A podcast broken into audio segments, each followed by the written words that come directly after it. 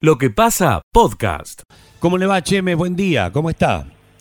¿Qué tal? Buen día. Buen día para los oyentes también. Gracias por el llamado. No, por favor. Chemes, hoy hay una reunión de la mesa de carnes. ¿Usted va a esa reunión? No, en realidad yo no voy a estar. Esa reunión es de la Comisión de Carne, pero del Consejo Agroindustrial. Sí. Que si bien nosotros participamos en el Consejo Agroindustrial, pero evidentemente es otro ámbito en el que se va a mover esta reunión. ¿no? Ah, bueno, ¿qué esperanza tiene de esa reunión aunque usted eh, no esté en el contexto? Mire, yo creo que la reunión de hoy lo que va a hacer es básicamente a, a, digamos, a abordar los temas con los frigoríficos. No creo que Ajá. se ocupen básicamente de- del problema del productor concretamente.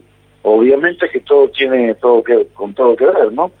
Pero y se va a tocar el tema de la del cierre de exportaciones, porque los frigoríficos también lo están tratando con el gobierno pero no es concretamente lo que nosotros estamos llevando adelante, que es eh, buscar una salida o una solución a esta a este cierre de exportación. Claro, eh, Chemes, el presidente está proponiendo que se diferencie Liniers con otro ámbito, un ámbito para la exportación de comer- comercialización de carnes, con, buscando un precio eh, para la exportación y otro precio para el mercado interno. ¿Eso es posible?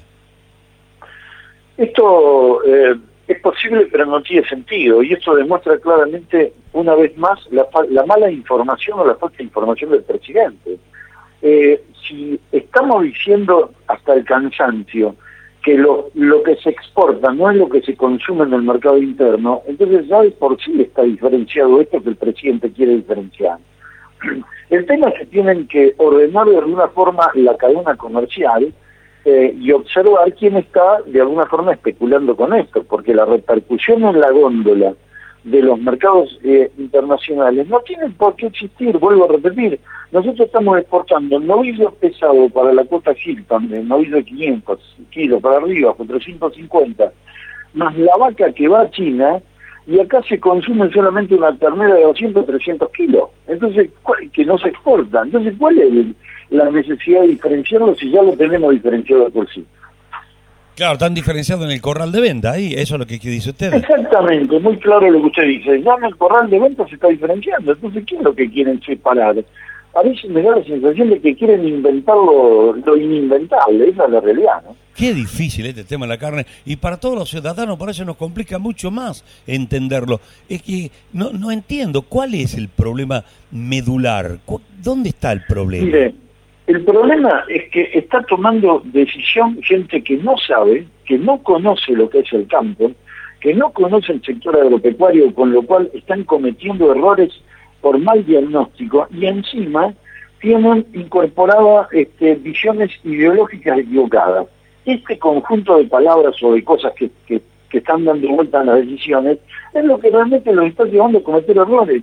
Y no escuchan a quienes tienen que escuchar, no escuchan a la gente del sector, no escuchan al productor, no escuchan al sector frigorífico y al sector comercial representativo de la cosa. Eso es lo que realmente tienen que hacer. Entonces, eh, es como que yo vaya a opinar de, digamos, de sanidad eh, en general, o que vaya a opinar de educación, o que vaya a opinar de ingeniería o de combustibles. Eh, por favor, empecemos por, por respetar a quienes conocen el tema y a quienes tienen años de experiencia de todo esto, porque la realidad es que esto no es nuevo. Lo, lo hemos pasado muchas veces en la vida y seguimos repitiendo las mismas historias y los mismos errores, ¿no? Eh, Chemes, con esa eh, gran experiencia que usted está mencionando, lo cual es cierto, eh, ¿creen que es posible que, la, que haya carne barata en la mesa de los argentinos? Mire, eh, depende inclusive de los frigoríficos que son los que tienen que abastecer esta medida, ¿no? Si ellos están en condiciones de abastecer con más tonelaje a este acuerdo o convenio que se realizó con el gobierno, en el cual aportan 6.000 toneladas mensuales de cortes populares a bajos precios, bienvenidos sean. ¿Quién no quiere que la gente coma carne, la carne a buen precio y que el poder adquisitivo le alcance? Me parece perfecto pero la realidad es que hay que buscar la herramienta para que esto pueda funcionar. El problema es que estos acuerdos que se realizan entre la industria y el, y el gobierno los termina pagando el productor, porque resulta, es fácil bajar el precio con la plata ajena, porque yo le pongo cortes populares, bajo los precios para que la gente tenga acceso, total después se los transfiero al productor en el remate. Y el productor no tiene a quién transferir esos ajustes. No puede ir a decirle a sus vacas que coman menos o, gasten menos y que produzcan lo mismo. Entonces, siempre el bolsillo del productor, el eslabón del productor es el que termina pagando los acuerdos y los platos rotos de los eslabones que van hacia arriba en la cadena. Parece que estamos en tiempos decisivos. Eh, eh, ¿Han decidido otros sectores no cárnicos sumarse para apoyar a este? Los granos, por ejemplo, ¿se, va, ¿se podrá concretar eso que no se venda? Mire, le voy a decir algo muy sinceramente y sin ningún ánimo de hacer propaganda de lo que estamos haciendo. Desde el día lunes tenemos una inmensidad de mensajes que nos lleva no solo a mí, sino a mis colegas de las otras tres entidades de la mesa de enlace, pidiéndonos para entrar los productores de grano, para entrar a esta medida. Es más, no solo los productores de grano, tenemos a los productores de cerdo, tenemos economías regionales que se quieren sumar a esta protesta. Estamos tratando de contener y de dosificar, si se puede usar la palabra, para que no sea este, una, una medida de, de tal impacto de entrada. Pero realmente esto está eh, manifestándole la magnitud de necesidad que tiene el productor de manifestarse ante tanta medida equivocada. Escucha lo mejor de lo que pasa. Cheta desde todoagro.com. ¿Qué tal, Miguel? ¿Cómo te va? Muy buen día para vos, para toda la gran audiencia de AM930. En esta mañana lluviosa estamos analizando y evaluando información que nos ha llegado respecto a lo que son las exportaciones de lácteo de la República Argentina. Y hay eh, protagonismo de la cuenca Villa María notable, notable protagonismo de la cuenca Villa María. Solo por ubicar un dato, Miguel, en abril, si uno toma las exportaciones de leche en polvo entera, la número uno de la República Argentina fue la empresa Noal. Mirá explicó al envío al exterior de eh, total de exportado de leche en polvo entera de un 23,8, casi un cuarto de las exportaciones de leche en polvo entera de abril las hizo la empresa Noal, hablando de, repito, de este producto que es emblema para la República Argentina y que es el 40-50% de las exportaciones de nuestro país. Y eh, en lo que es el periodo enero-abril, que también lo tenemos dateado, Noal es la segunda en exportación de leche en polvo con el 14,9%, es decir, el 15% aproximadamente para cerrar de las exportaciones de leche en polvo y solo superada por sucesores de Alfredo Williner, esto es la especie Leolai con base en Rafaela, que logró exportar el 15,7% de toda la leche en polvo que vendió Argentina en esos cuatro meses. Su principal destino fue Argelia, ¿verdad? Claro, eh, José, y, y en solamente en, eh, abril eh, es líder Noal.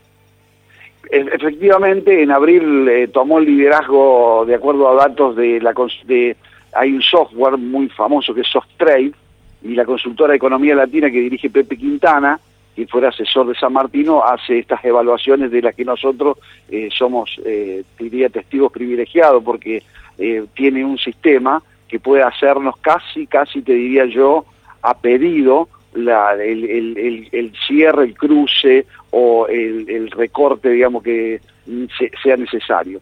Por ende ha hecho el mes de abril, que es no la líder, eh, clara, clara líder, y eh, hablando de todo, el, siempre de leche en polvo entera, ¿verdad? Hablando de todo lo que fue la exportación del año, tengo que decirte también que está el precio puesto ahí al lado, es muy importante esto para que los productores sepan, el precio de todo lo vendido en el año 2021, estoy hablando de 53.920 toneladas, de las cuales tres cuartas partes fueron a Argelia, es de 3.247 dólares por tonelada. Ah, la pucha. Sabes perfectamente que el dólar exportación, decir, ¿cómo se saca el precio para el producto? ¿Cómo puedo saber yo? y más o menos tienes que hacer una multiplicación por 0,93, dicen los expertos, entonces yo no la he hecho la multiplicación porque justo estoy, estoy procesando esta información y estamos poniéndola en este momento en el portal todolechería.com.ar. Pero si me, me permitís un segundo, yo la hago, sí, sí, 3.247 por punto 93. 0.93 nos da 30 centavos de dólar. Claro. El precio que podría cobrar el productor menos el 9% de retenciones. ¿Ok? Sí. Sacale- Entonces hay, que 10, multiplicar de nuevo por 91. Sí. Esto nos da 27,5 centavos de dólar, eh, dólar que vale eh, 97, 98 pesos. Eso es lo que da para pagar la leche en polvo o lo que dio para pagar la leche en polvo al, al- al- al productor Miguel. Bueno, mira qué lindos números. Entonces, el, eh, si uno tuviese que redactar un título, que lo tenemos que redactar, ¿no? Seguramente eh, ustedes lo tienen en todo agro, en la radio podemos poner eh, la empresa Noal, radicada en Villanueva, exportó el, el 25% del total de la Argentina de leche en polvo. Perfecto, sí, está bien. Lo único que te corregiría es que está en Villa María, no en Villanueva. Ah, tenés razón, está de este lado, claro. sí, sí, sí. Bueno, la Noal, qué bárbaro, un lindo dato. Siempre juegan ahí, ¿no? Con los liderazgos, eh, inclusive en procesamiento Sí, de leche. ese- La, la Noal, la- la- los muchachos que tenemos ahí cerca de la radio, en la esquina. Eh, Bueno, en Punta del Agua también es Punta importante, pero en caso es muy mercado internista, digamos, lo que es Punta del Agua, digamos, es una empresa que está muy enfocada en abastecer de forma permanente y consistente el mercado interno. Y Noal, en su ADN, en cambio, es muy exportadora. Su ratio entre, o sea, la relación entre eh, exportación y mercado doméstico, ellos quieren que sea 50 y 50. Bueno, puede ser que no, le, que no haya eh, restricciones para exportar leche en polvo.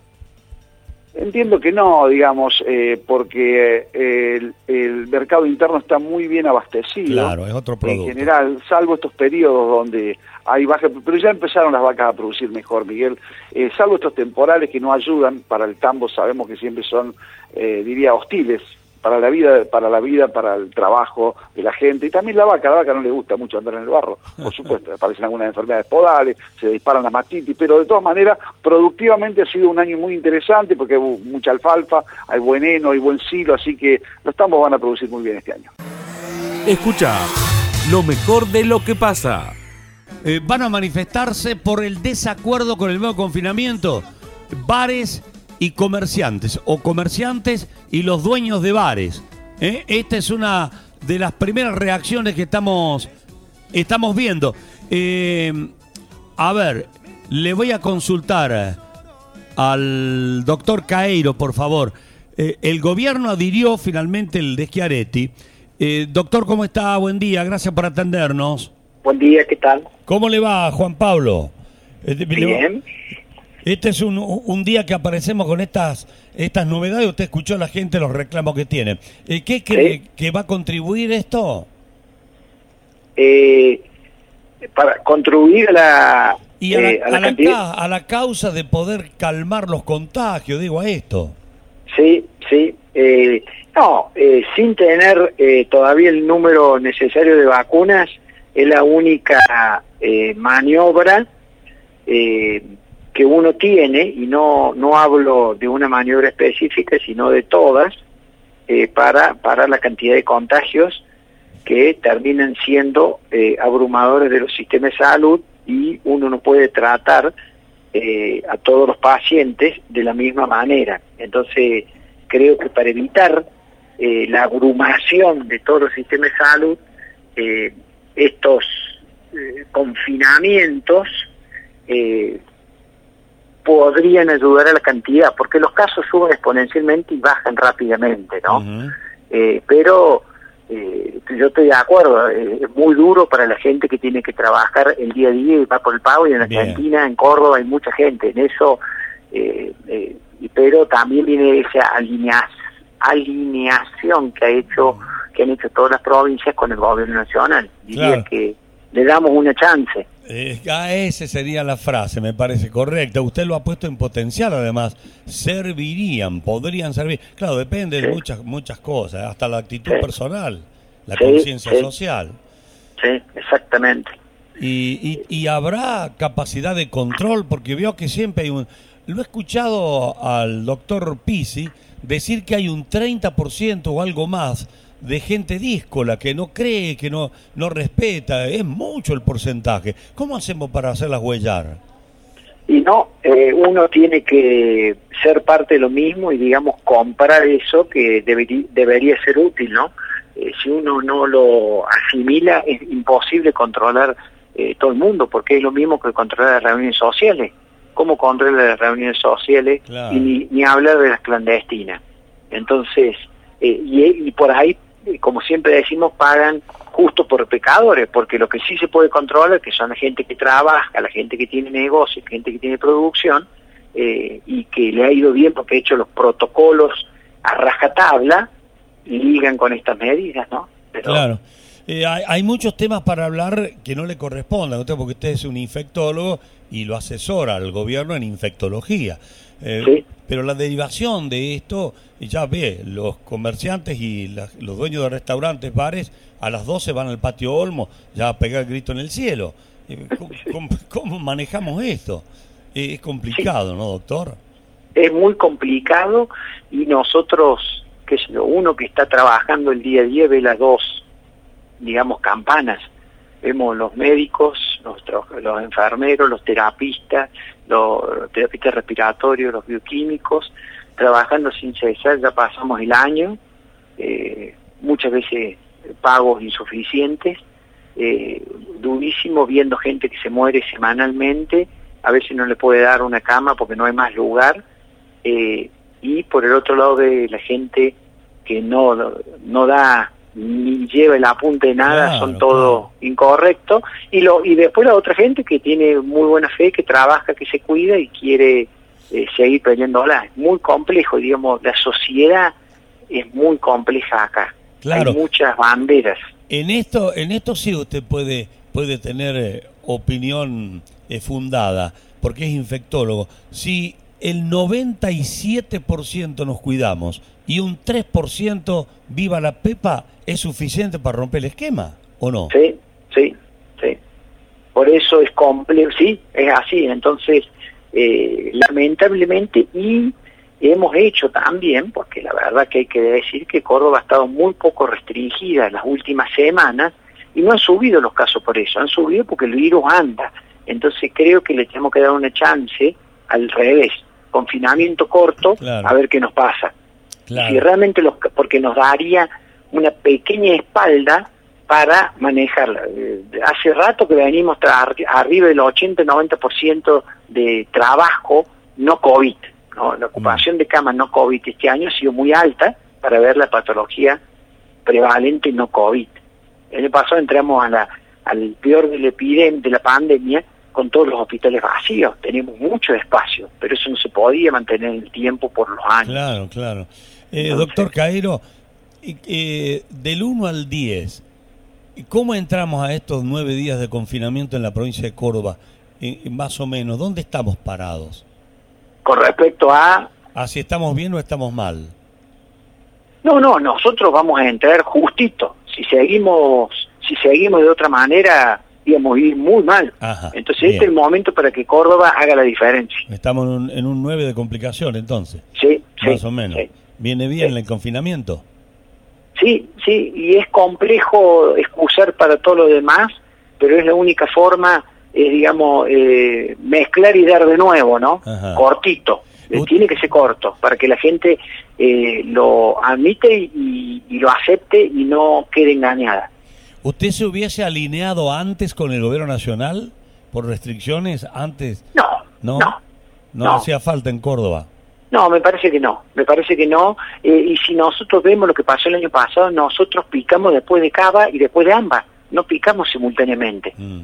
Y eso viene pasando, viene pasando en el mundo. Eh, salió a Europa, eh, después pasa a Estados Unidos, después pasa a Brasil, después pasa Cava y Amba y después pasa todo el interior de Argentina. Y eso se ha mantenido, eh, con algunos otros rumbos, pero esa, esa rotación o ese círculo que ha hecho eh, la, la pandemia se sigue haciendo. Entonces nosotros, si nos encerramos antes, ya hoy no teníamos espalda. Claro.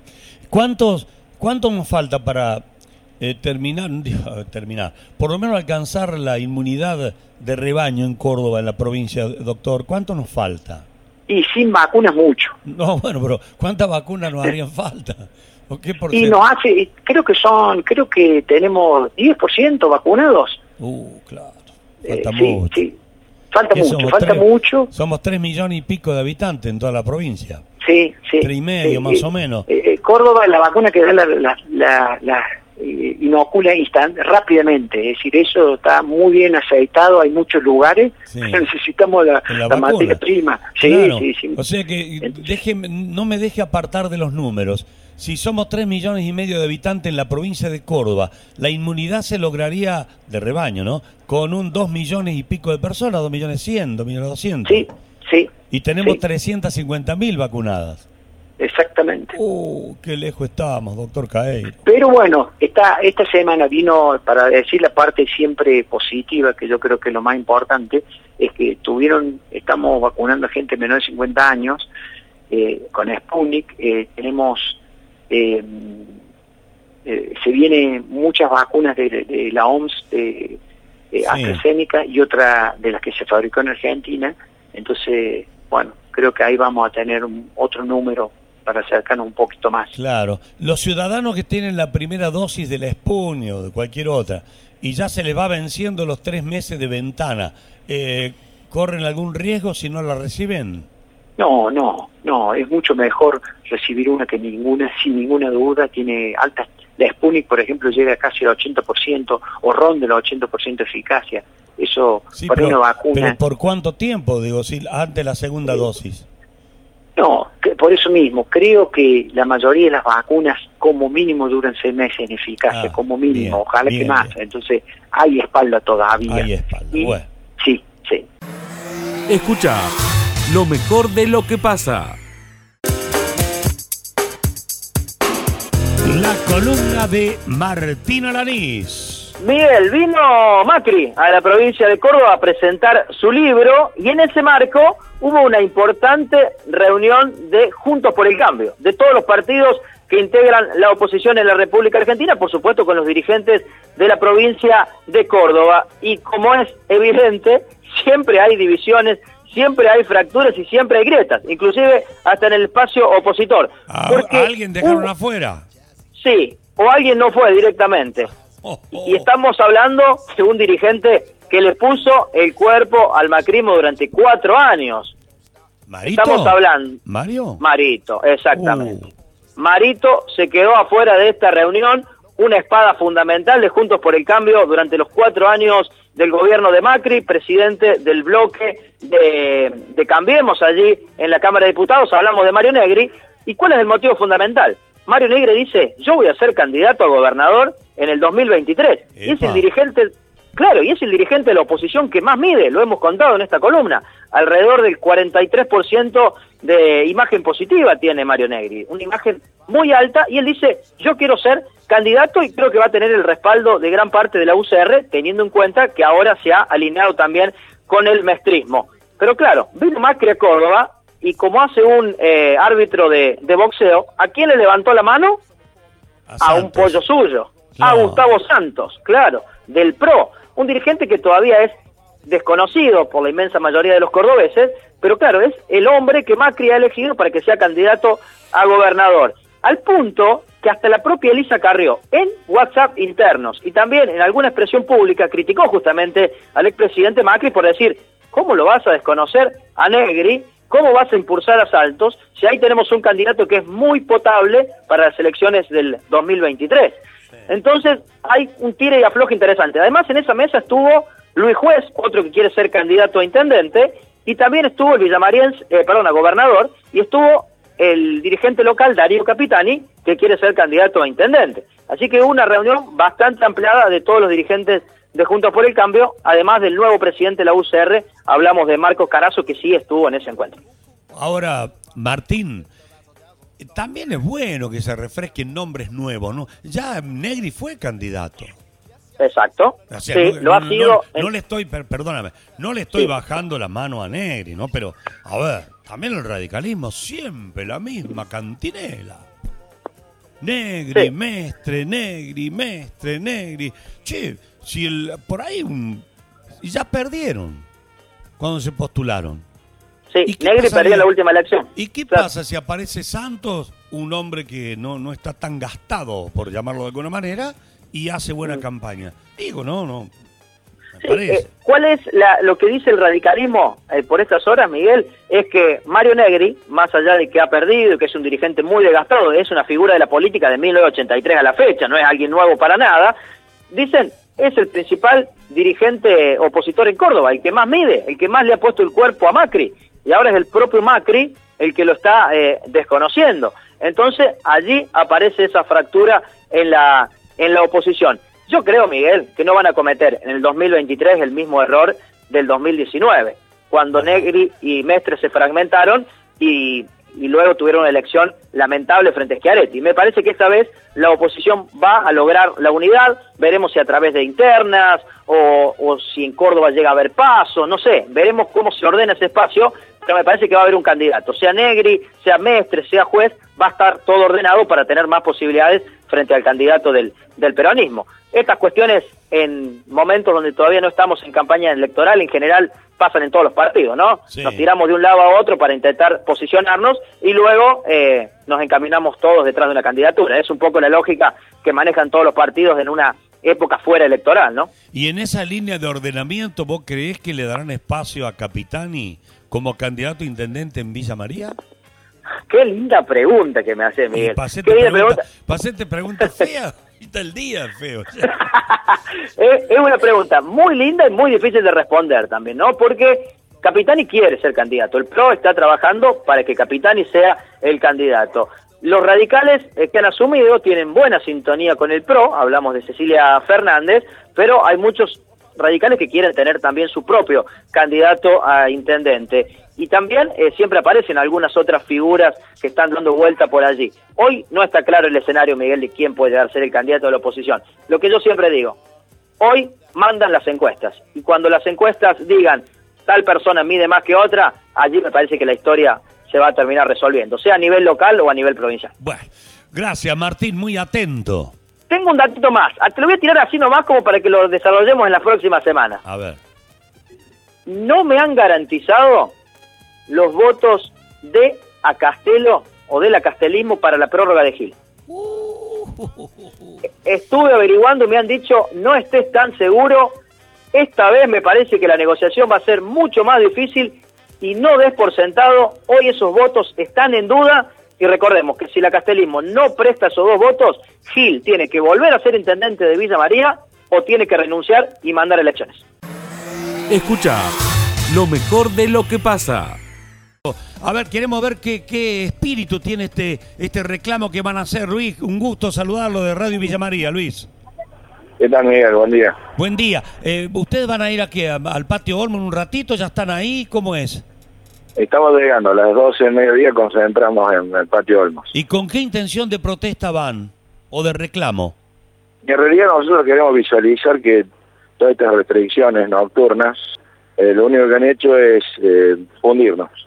Y nunca se nos ha tomado en cuenta porque los bares nocturnos tenemos una, una pérdida de carga horaria de 6 o 7 horas.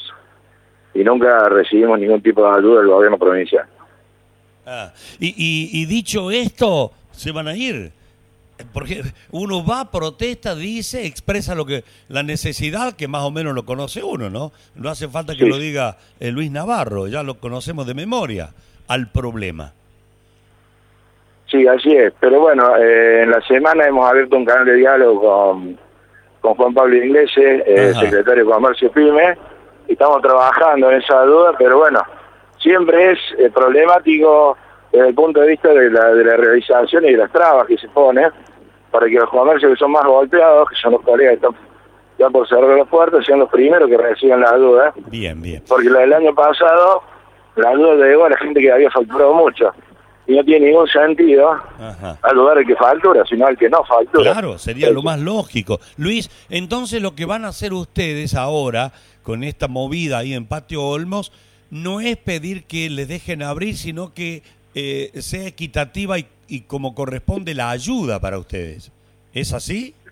Claro, nosotros cuando las medidas sanitarias correspondan, no, no somos los locos que vamos en contra, al contrario, eh, la podamos, pero nos hemos discriminado porque, si vamos a ser claros, eh, las medidas son para la tribuna. Y después la realidad marca que las juntadas caseras, las fiestas clandestinas, eh, las juntadas ilegales siguen, mientras nosotros estamos cerrados y somos los únicos que cumplimos con el protocolo como para poder eh, tener estar abiertos y ayudar a la gente. Sí, Entonces ad- los contagios pululan. Y además pagan impuestos. Sí, no nos Además. bajaron ni uno, seguimos, seguimos pagando impuestos, eh, servicios eh, que nos aumentaron, una locura todo. Dicho así, Realmente estamos al límite y ya hemos cerrado el 40% de los comercios. bueno Luis, vamos a estar a la espera a ver qué, qué respuesta tienen ustedes de esto, porque es una, tal vez el gobierno lo vea como una manifestación más y si no presionan mucho, pasó, pasó otra más, se fue. Eh, La realidad no, nuestra manifestación, y disculpa que te interrumpe, eh, va a ser increciendo semana a semana. Queremos que nos devuelvan nuestra carga horaria ajá. eh, y bueno, vamos a empezar de poquito. No va a ser una manifestación más porque vamos a ir puntualmente a reclamar a todos los estamentos del Estado que correspondan. Escucha lo mejor de lo que pasa. Bueno, bueno, dale, avanti, Américo, avanti desde Belville. Sí, muchísimas gracias Miguel. Bueno, aquí sigue el mal tiempo, sigue lloviznando y la, se ha resuelto desde el COVID, el COE de la ciudad de Belville que el hospital eh, regional José Antonio Ceballos, el doctor Ruiz anunció en medios de prensa del día de hoy, hace un ratito nada más, que va a quedar solamente afectado al COVID. Eh, se van a suspender y ya se han suspendido todas las cirugías programadas y, tram- y todo tratamiento programado, eh, se va a atender solamente casos de suma urgencia. El resto es para atender la cantidad importante de, de personas que se han infectado en las últimas horas y por lo tanto el hospital queda afectado únicamente a la parte COVID-19. Eso lo ha comunicado y lo vamos a ampliar en horas de la tarde porque también en horas de la tarde de hoy, Miguel, aquí se van a reunir eh, tras la conversación virtual que va a tener el gobernador de la provincia de Córdoba con los intendentes, también se van a reunir la, mesa provincia-municipio, después se van a reunir la comunidad regional y de ahí va a surgir el comunicado definitivo de cómo se va a operar tras, las- tras lo que anunció el presidente de la Nación en materia del Departamento Unión Miguel. Lo que pasa, podcast.